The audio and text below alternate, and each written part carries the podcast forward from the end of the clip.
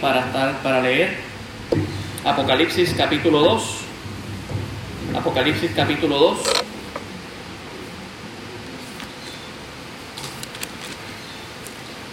Y estaremos leyendo del verso 1 al verso 7.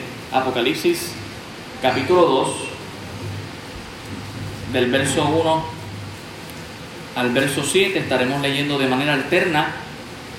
El tema, ¿verdad?, de esta serie es la revelación de Jesucristo para sus siervos. La revelación de Jesucristo para sus siervos. Y el título de esta mañana es, ¿dónde está tu ardiente amor por Cristo? ¿Dónde está tu ardiente amor por Cristo? Dice la palabra del Señor en el verso 1, escribe al ángel de la iglesia en Éfeso, el que tiene las siete estrellas en su diestra, el que anda en medio de los siete candeleros de oro, dice esto. Verso 2.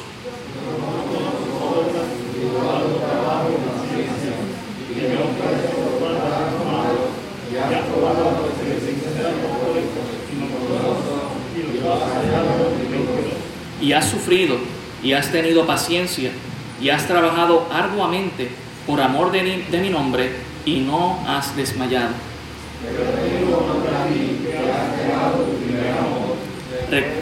Recuerda por tanto de dónde has caído y arrepiéntete y haz las primeras obras, pues si no, vendré pronto a ti y quitaré tu candelero de su lugar si no te hubieres arrepentido.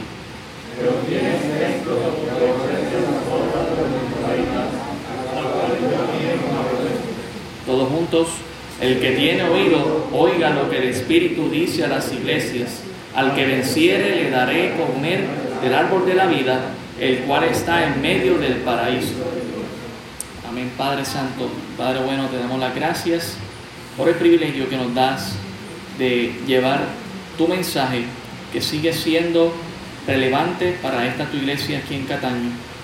Ruego, Señor, que nuestros corazones estén preparados para recibir tu palabra con mansedumbre y podamos no solamente salir edificados de aquí, sino también salir cambiados, transformados por tu palabra. En el nombre de Jesús. Amén. Pueden tomar asiento, hermanos.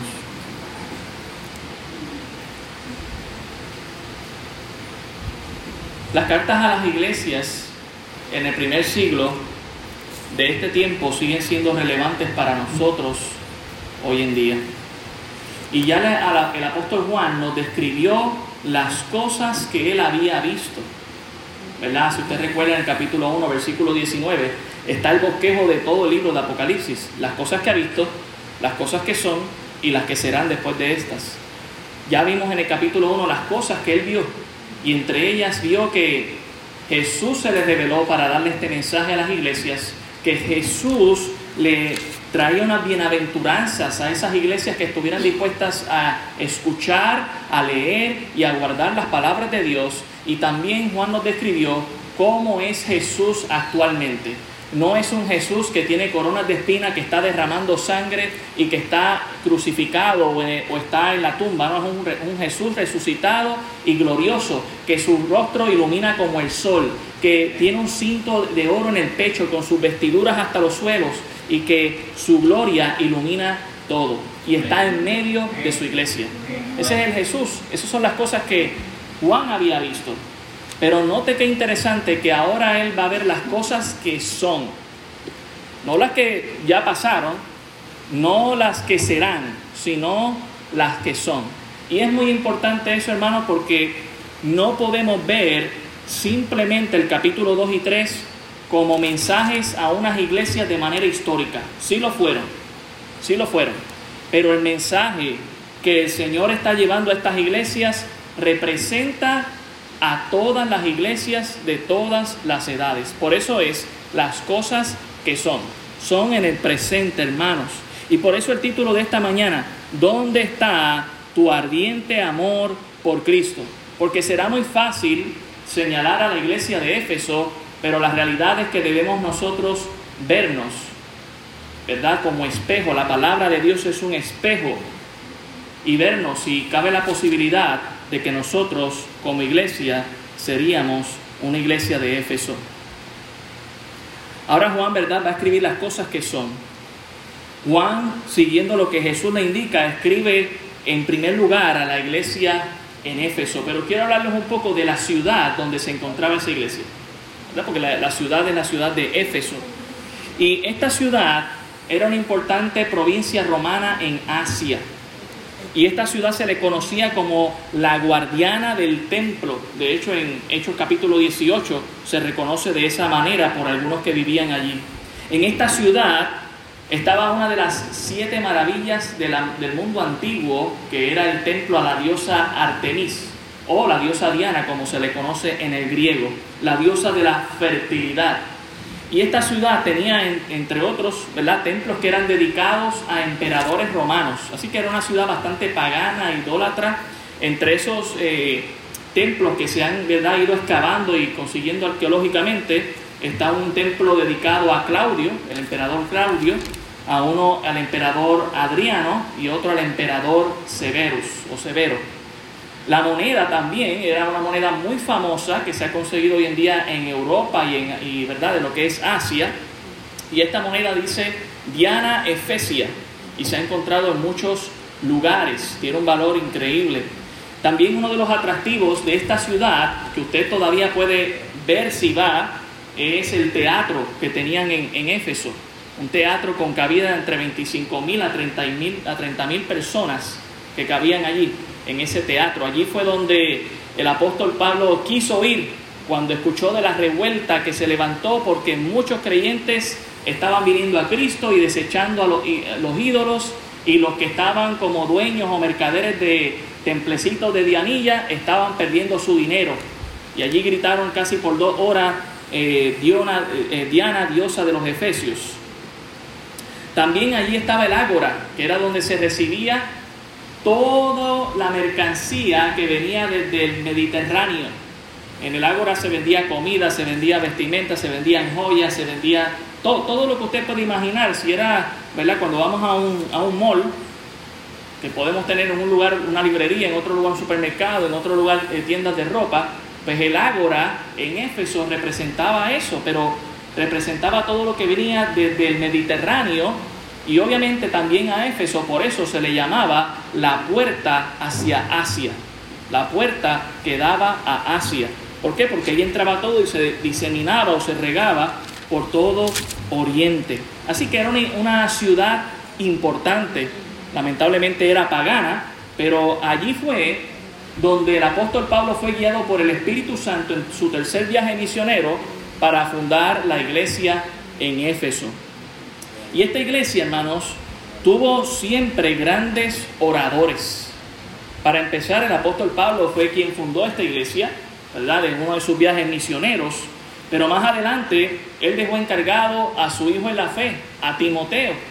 De hecho, cuando Pablo le está escribiendo la primera carta y segunda carta a Timoteo, se entiende que Timoteo era el pastor de la iglesia en, en Éfeso. Pero no solamente Timoteo fue pastor de esta iglesia, también se cree que Apolo, si ustedes recuerdan allá en Hechos 16, Apolo también llegó a ser pastor de esta iglesia en Éfeso. Y por último, ¿verdad? Según la, eh, tradición eh, cristiana, se entiende que el mismo apóstol Juan, antes de ser desterrado a Patmos, que era la ciudad dentro de las siete iglesias, la que estaba más cerca de la isla de Patmos, donde fue desterrado, y donde allí escribió el Apocalipsis, se entiende que él también fue el pastor en la iglesia en Éfeso. Uno mira a la iglesia de Éfeso y mira la historia pastoral y uno dice, wow, qué grandes hombres de Dios estuvieron compartiéndoles la palabra a esta iglesia. Si había una iglesia que debía ser un ejemplo para todas las demás, era la iglesia en Éfeso. Pero cuando vamos al capítulo 2, nos damos cuenta que el corazón del mensaje está en el versículo 4. Jesús tiene un reproche para esta iglesia. Pero antes de llegar al reproche, Él quiere comenzar su salutación, Él quiere dar unos reconocimientos para entonces entrar al corazón del mensaje. Por eso comenzaremos desde el versículo 1. Dice la palabra del Señor, escribe al ángel de la iglesia en Éfeso, el que tiene las siete estrellas en su diestra el que anda en medio de los siete candeleros de oro, dice esto. Y ya sabemos quién es. El capítulo 1 nos, lo dijo, es nuestro Señor Jesucristo. Él es el que está en medio de los siete candeleros de oro. Los siete candeleros de oro son las iglesias. Él es el que tiene en su mano derecha, en su diestra, su mano hábil, su mano con destrezas. Él tiene ahí agarrado a los mensajeros que son las estrellas. Hermanos, el Señor Jesucristo, y se lo recordamos a ustedes y a las visitas que nos acompañan, el Señor Jesucristo es la persona más importante en nuestra iglesia. Él es la cabeza de la iglesia, Él es el general, Él es el capitán, Él es el que dirige, hermanos. Él está en medio de su iglesia. Y noten cómo son los candeleros. Los candeleros son, ¿verdad?, para iluminar en lugares oscuros. Ciertamente vivimos en un mundo de tinieblas y solamente nosotros como iglesia reflejando a Cristo podemos iluminar al mundo. Por eso está en medio de la iglesia. Porque Él quiere que nuestro enfoque sea mirar a Cristo, amar a Cristo, adorar a Cristo, para que seamos iluminados por Él y así iluminar al mundo. Usted no puede iluminar al mundo sin Cristo. Usted necesita a Cristo para iluminar a este mundo. Por eso Él está en medio de la iglesia. Mire el versículo 2. Yo conozco tus obras y tu arduo trabajo y paciencia, y que no puedes soportar a los malos, y has probado a los que se dicen ser apóstoles y no lo son, y los has hallado mentirosos. Yo conozco tus obras. Jesús conoce todo. Dice en Hebreos capítulo 4, versículo 12, que Él a través de la palabra discierne hasta nuestros pensamientos. Y en el versículo 13 dice que no hay nada escondido para Él. Antes todas las cosas están desnudas ante su presencia. Es decir, que, y recordando, según lo que dice el versículo 1, que sus ojos son como llama de fuego, su mirada y su palabra tan penetrante llega hasta los tuétanos de nuestra propia vida, hasta lo más íntimo, hermanos. Él sabe las obras que hemos hecho. Él sabe las obras que hizo la iglesia de Éfeso. Él sabe las obras que nosotros como iglesia aquí en Cataño hemos hecho por ya casi 56 años. Jesús conoce todo. Y dice, y tu arduo trabajo. Dios reconoce los que se han esforzado de una manera incansable por la obra del Señor. Ha sido una bendición durante este tiempo y verdad. Eh, queremos recordar que más adelante seguiremos haciendo reconocimientos por las placas que estamos haciendo. Pero es importante reconocer que, mire, quizás a mí como pastor o a nuestros líderes se nos puede pasar a alguien por alto, pero Jesús está viendo lo que tú haces por la obra de Cristo. Y lo que quizás otros ni ven, pero que Dios sí ve. Dios reconoce el arduo trabajo y dice, y paciencia. Es decir, que han tenido puestas sus esperanzas en el Señor y han esperado mucho ante tantas situaciones difíciles. Eh, la iglesia en Éfeso no vivía en cualquier lugar, vivía en una ciudad pagana, llena de gente idólatra. Así que tuvieron que ser muy pacientes. Otra cosa que el Señor reconoce aquí en el verso 2, y que no pueden soportar a los malos. El Señor alaba la conducta de esta iglesia en el sentido de que no han sido tolerantes con el pecado. No han respetado el pecador que no se quiere arrepentir. No los han mantenido en sus filas ni los han querido cerca de su congregación. Han querido mantenerse como una iglesia santa y pura y sin mancha. Hermano, nosotros debemos aspirar a eso. Debemos aspirar a ser una iglesia santa y sin mancha. Obviamente todos nosotros somos pecadores y tenemos nuestras fallas, pero buscamos alinearnos con Dios. Buscamos humillarnos cuando estamos mal, pedir perdón, reconciliarnos con Él y hacer lo que a Él le agrada. Y ante una ciudad tan pagana y tan perversa, que tenía tantas prácticas idolátricas, tener hermanos así, Dios lo está reconociendo. Yo reconozco que ellos no soportan a la gente que no se quiere arrepentir de sus pecados. Hermano, y eso nos enseña algo a nosotros y, también lo dirá en una de las iglesias más adelante. No debemos ser tolerantes con el pecado, ni con el mío en mi propia vida, ni con el de nadie en su propia vida. No, no podemos tolerar eso. Dios no le, agrada, no le agrada que toleremos el pecado. Mientras el mundo pide que seamos tolerantes, Dios nos dice, no toleres el pecado. No toleres el pecado. No nos comamos el cuento de lo que el mundo nos dice de esa falsa humildad vamos a tomar lo que el Señor dice. Él quiere que nosotros no soportemos a los malos. Mire el versículo 2. Y has probado a los que se dicen ser apóstoles y no lo son, y los has hallado mentirosos. Interesante porque durante la era que se está viviendo, sí habían todavía apóstoles. El apóstol Pablo era uno de ellos, el apóstol Juan era otro, y otros más que llenaban los requisitos y que fueron discípulos de Jesús durante su estancia aquí en la tierra, podían ser apóstoles. Según Hechos capítulo 2, si llenaban los requisitos, podían serlo. Pero se estaban empezando a levantar unos que se llamaban apóstoles y no lo eran. Y venían con falsas enseñanzas y venían con supuestos milagros y con supuestas cosas y esta iglesia, el Señor la reconoce. ¿Por qué? Porque no se comieron el cuento de estos falsos apóstoles. Qué bendición, hermano, saber que esta iglesia tampoco se ha comido el cuento. lamentamos de otras iglesias que piensan que existen apóstoles hoy en día o que pueden llamarse apóstoles y que son mentirosos y que han caído en el engaño. Pero mire, nosotros somos llamados a no dejarnos engañar. ¿Sabe cómo no nos dejamos engañar? Lea la Biblia, hermano, estudiala. Quiero hacer una pregunta en esta mañana con mucho amor y con mucho cariño. ¿Has leído tu Biblia de tapa a tapa?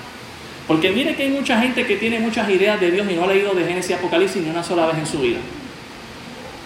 No sabe ni dónde está el libro de, Ezequiel.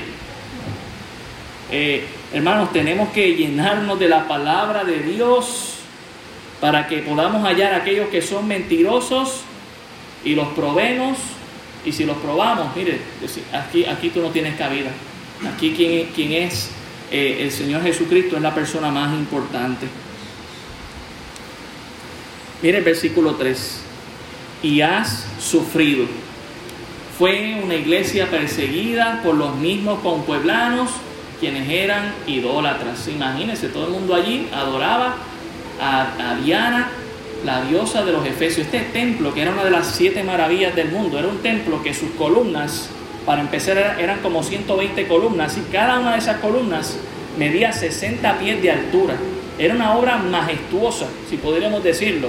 Y todo el mundo iba allí. ¿Por qué? Porque era una adoración que llamaba la atención, ya que se practicaba el incesto, la fornicación, la poligamia sexual y allí por lo tanto de esa manera se adoraba a Dios. Así que era muy atractivo para muchas personas que tenían, ¿verdad? Ya esta connotación sexual eh, perversa en sus vidas para supuestamente adorar a Diana. Pero esta iglesia decidió sufrir por el nombre de Cristo y decir, yo no voy a hacer esa conducta. Esta noche hay pari allí, no, yo estoy con Cristo.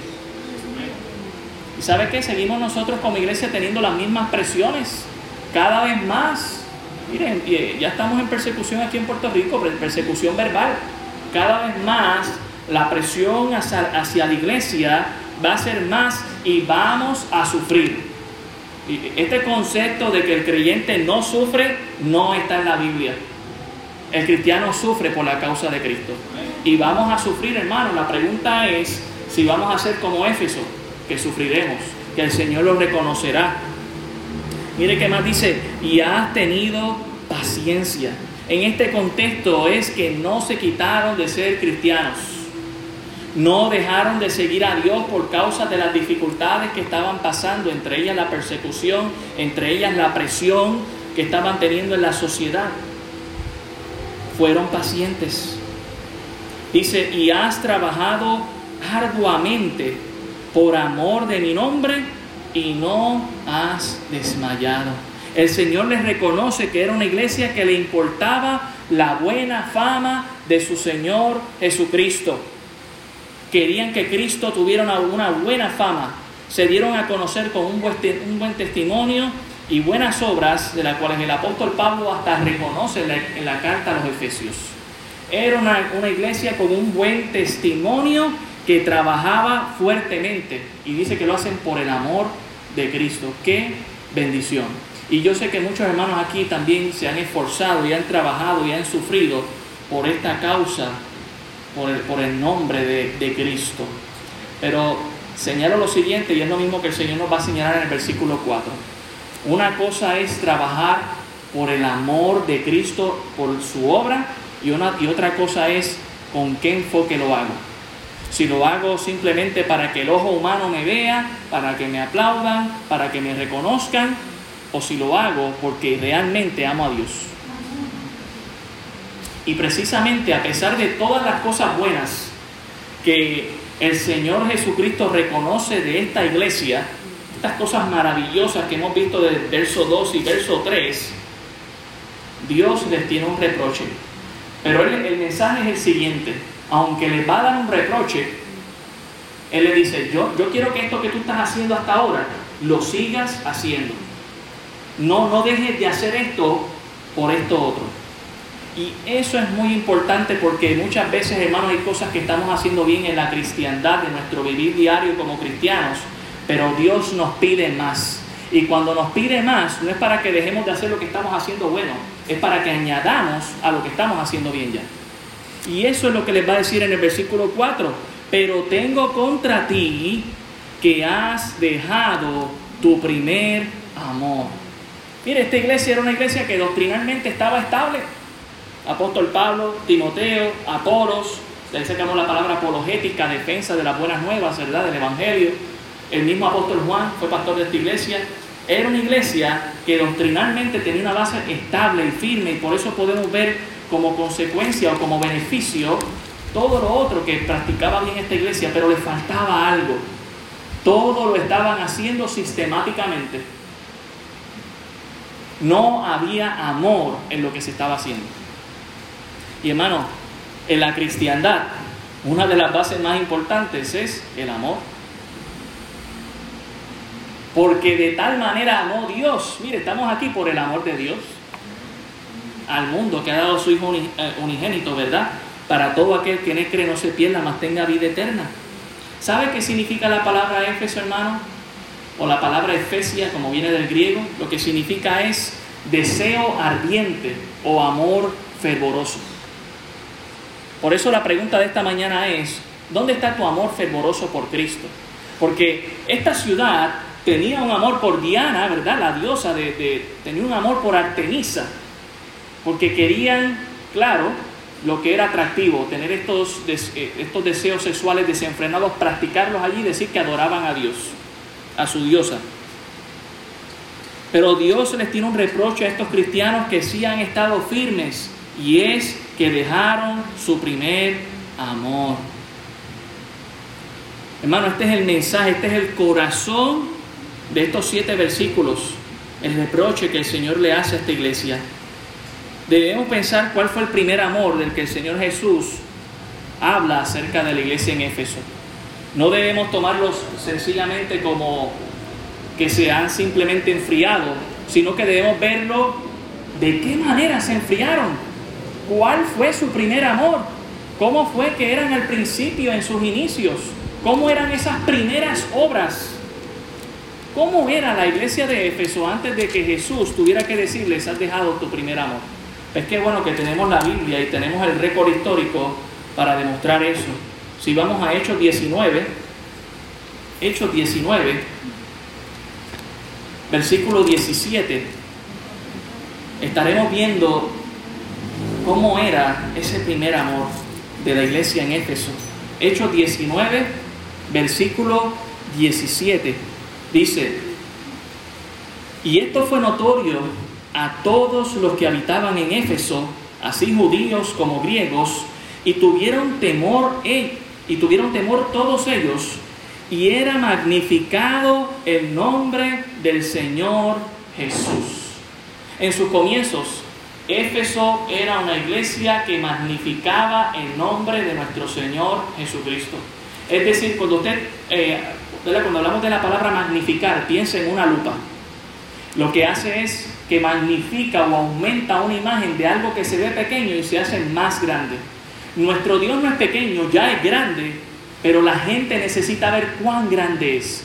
Y a veces la lupa somos usted y yo, para que ellos puedan ver esa imagen grande de Dios. ¿Y sabe cómo era la iglesia de Éfeso? Era como una lupa que magnificaba aún más a su Dios. Ese era su primer amor. Y hermanos, nosotros como iglesia debemos hacer lo mismo. Debemos engrandecer el nombre de Dios. Sabemos que su nombre es grande y que Él es todopoderoso y que Él es omnisciente. Pero este mundo hasta piensa que Dios ni existe, imagínense. Pero la iglesia está aquí para probar lo contrario.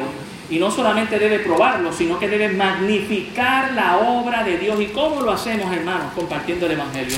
¿Cómo lo hacemos, hermanos? Dando testimonio como lo que escuchamos esta mañana. Eso es magnificar el nombre de Dios. Cuando nuestra hermana Diana hablaba de que hace 14 años se le diagnosticó, ¿verdad?, su problema y le dieron 7 días, hermano. 7 días. Y hasta el día de hoy la tenemos cumpliendo ese aniversario de sentencia uno dice, Dios es grande. Y hermano, eso debe ser escuchado por todos nosotros. Todos nosotros tenemos algo que compartir donde podemos magnificar el nombre del Señor. No solamente en estas cuatro paredes, sino allá afuera, que es donde se necesita escuchar.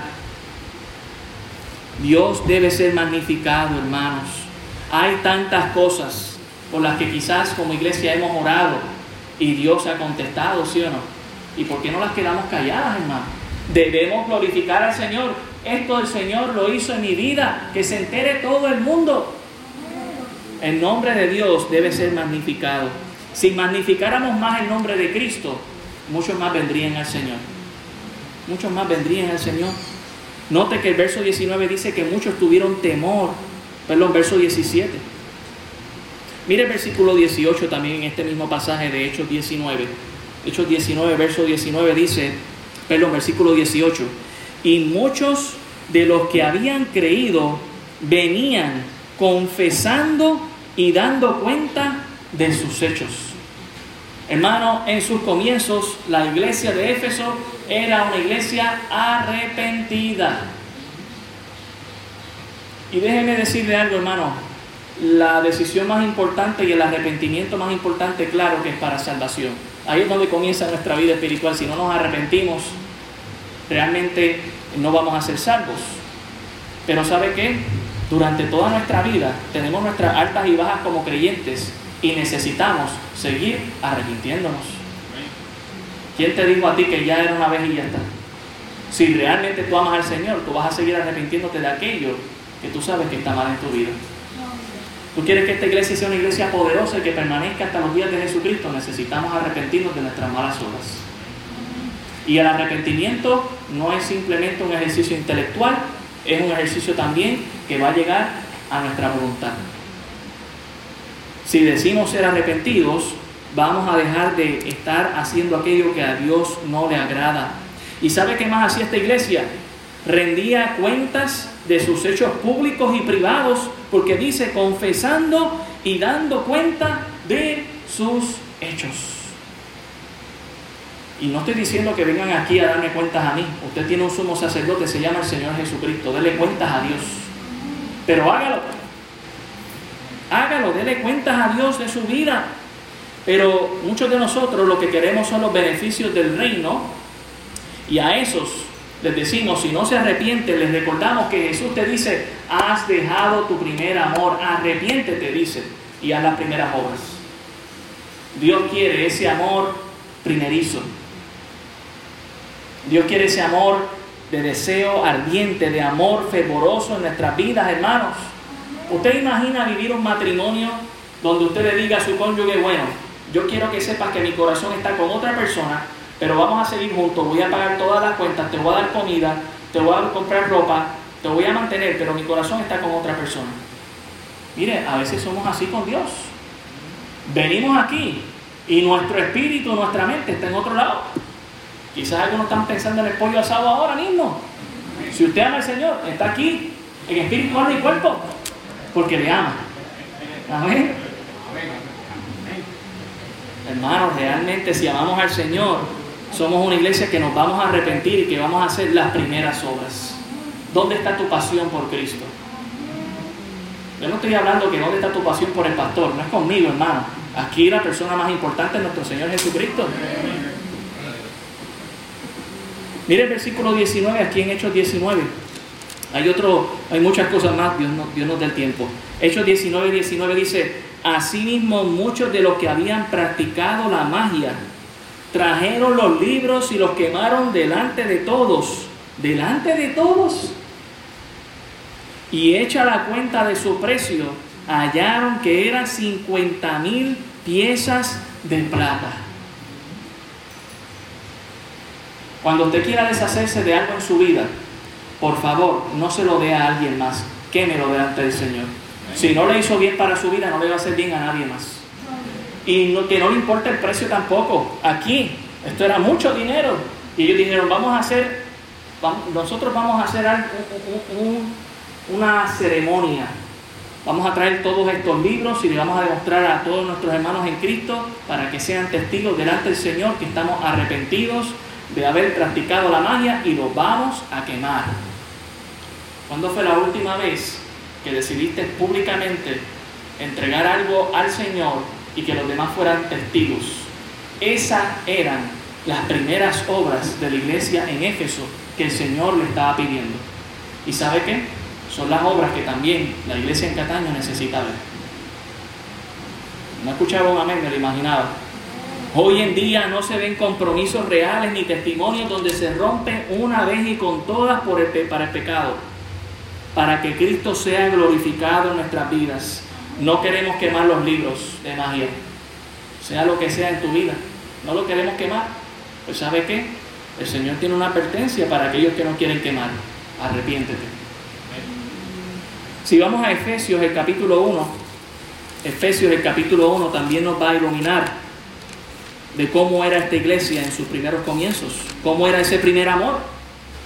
Efesios el capítulo 1, el versículo 15 y versículo 16.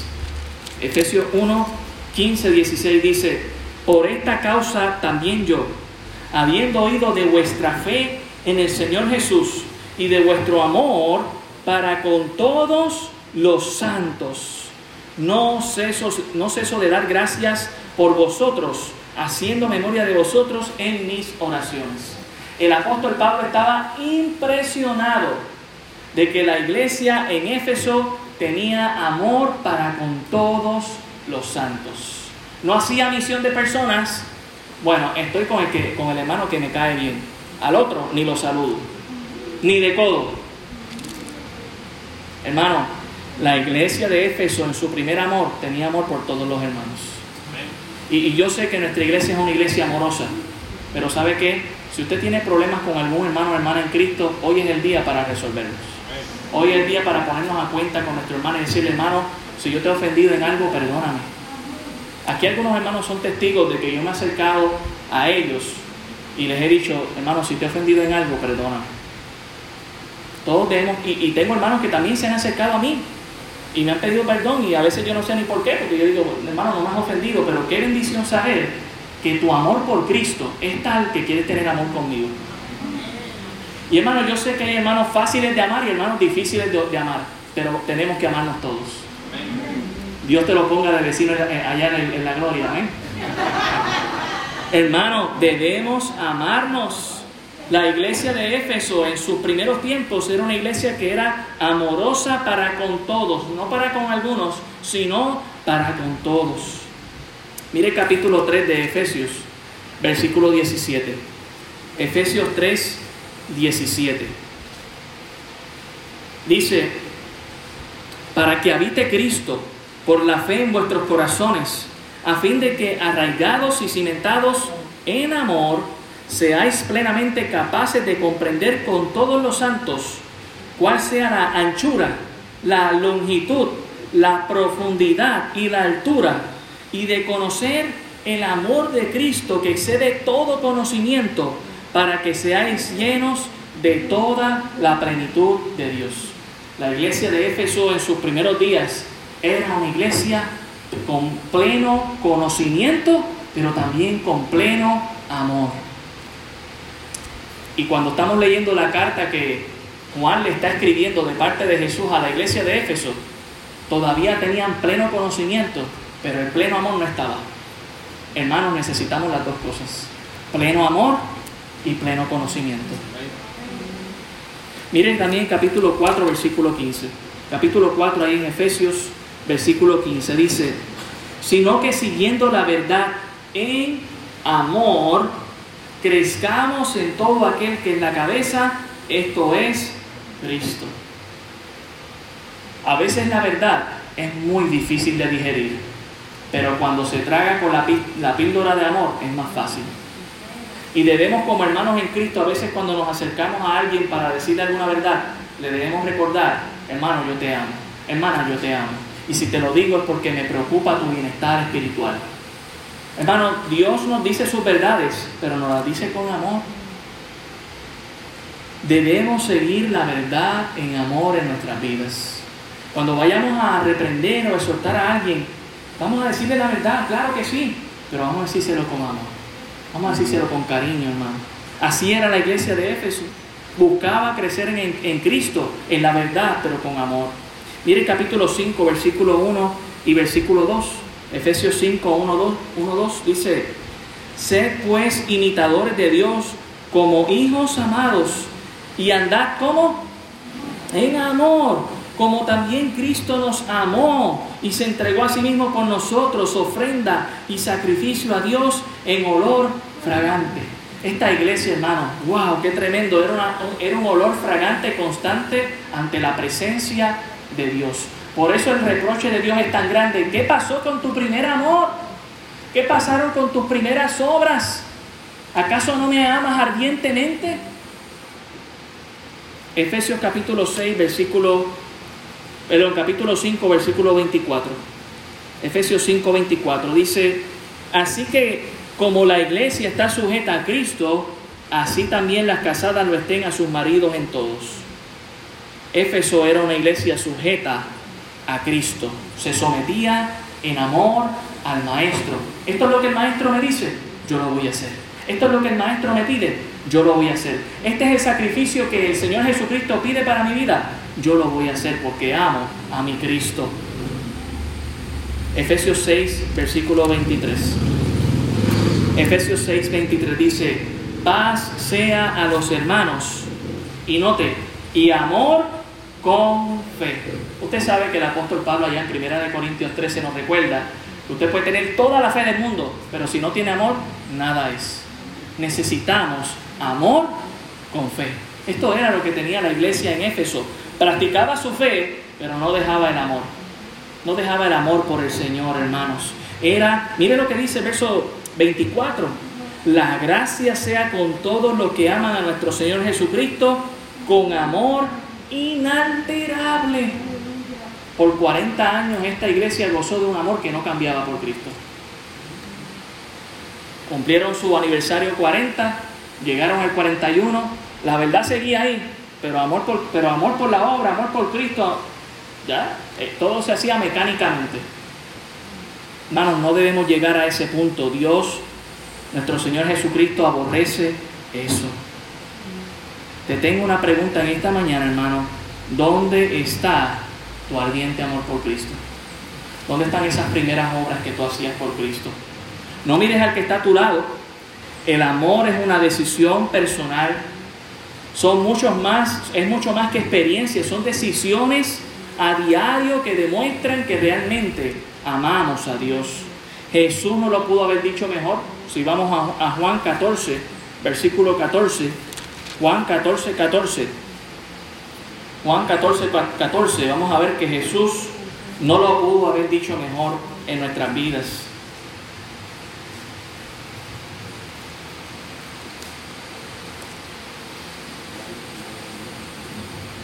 Juan 14, 15, perdón, Juan 14, 15. Dice, si me amáis, guardad mis mandamientos. Y noten el versículo 21 el que tiene mis mandamientos y los guarda, ese es el que me ama. Y el que me ama será amado por mi Padre, y yo le amaré y me manifestaré a él. Le dijo Judas, no al Iscariote, Señor, ¿cómo es que te manifestarás a nosotros y no al mundo? Respondió Jesús y le dijo, el que me ama, mi palabra guardará, y mi Padre le amará, y vendremos a él y haremos morada con él. El que no me ama, no guarda mis palabras. Y la palabra que habéis oído no es mía, sino del Padre que me envió. Hermano, una cosa es decir que amamos a Dios y otra es demostrarlo. Y el Señor sabe, Él conoce nuestras obras, Él sabe si realmente nos hemos entregado a Él no a la obra, a Él, en alma y cuerpo, con amor ferviente. Hermano, ¿qué pasó por tu amor ardiente por Cristo? ¿Dónde están esas primeras obras? ¿Por qué no te arrepientes y lo haces como lo hacías antes? ¿Por qué no sirves como servías antes? ¿Por qué no amas a Cristo como le amabas antes? ¿Por qué no vienes a los servicios como venías antes? ¿Por qué no le servías a Cristo? ¿Por qué no le sirves a Cristo como le servías antes? ¿Dónde está tu ferviente amor por Cristo? Jesús tiene que decirnos en esta mañana, has dejado tu primer amor, arrepiéntete. Qué bendición que Dios nos está dando una oportunidad en esta mañana, iglesia, para que cambiemos de pensar, para que cambiemos de actuar, para que Cristo cambie nuestra, nuestra vida. Volvemos allá a Apocalipsis capítulo 2, reconociendo cuál era el primer amor de Éfeso y cuál era también quizás nuestro primer amor. Y en el versículo 5, Él nos da un consejo. Recuerda, Apocalipsis 2.5, recuerda por tanto de dónde has caído. La idea de de dónde has caído significa que Éfeso era una iglesia que delante de, de la presencia de Dios estaba en un lugar alto. ¿Sabe quién también cayó de un lugar bien alto? Fue Satanás, cuando pensó que se quería a Dios, que quería ser como Dios. De ese lugar alto, Dios lo expulsó y cayó. Y qué triste. Una cosa es que nos sigamos elevando en la gloria del Señor, de gloria en gloria, de conocimiento en conocimiento, de poder en poder, porque Él lo permite en nuestras vidas. Y otra cosa es caer. Pero qué bendición que cuando nos caemos nos podemos levantar. Y quizás has caído y lo reconoces en esta mañana. Dios dice, levántate, recuérdate de dónde has caído y arrepiéntete y haz las primeras obras. No es simplemente estoy dolido, sé que estoy mal, sé que tengo que reavivar mi amor ferviente por Cristo. Dios dice, yo quiero que tú hagas esas primeras obras que tú hacías. Y no pongamos excusas, hermanos. Dios es quien nos da la fuerza. Todo lo puede en Cristo quien nos fortalece. Haz las primeras obras. Si no, hay una advertencia aquí al final del versículo 5.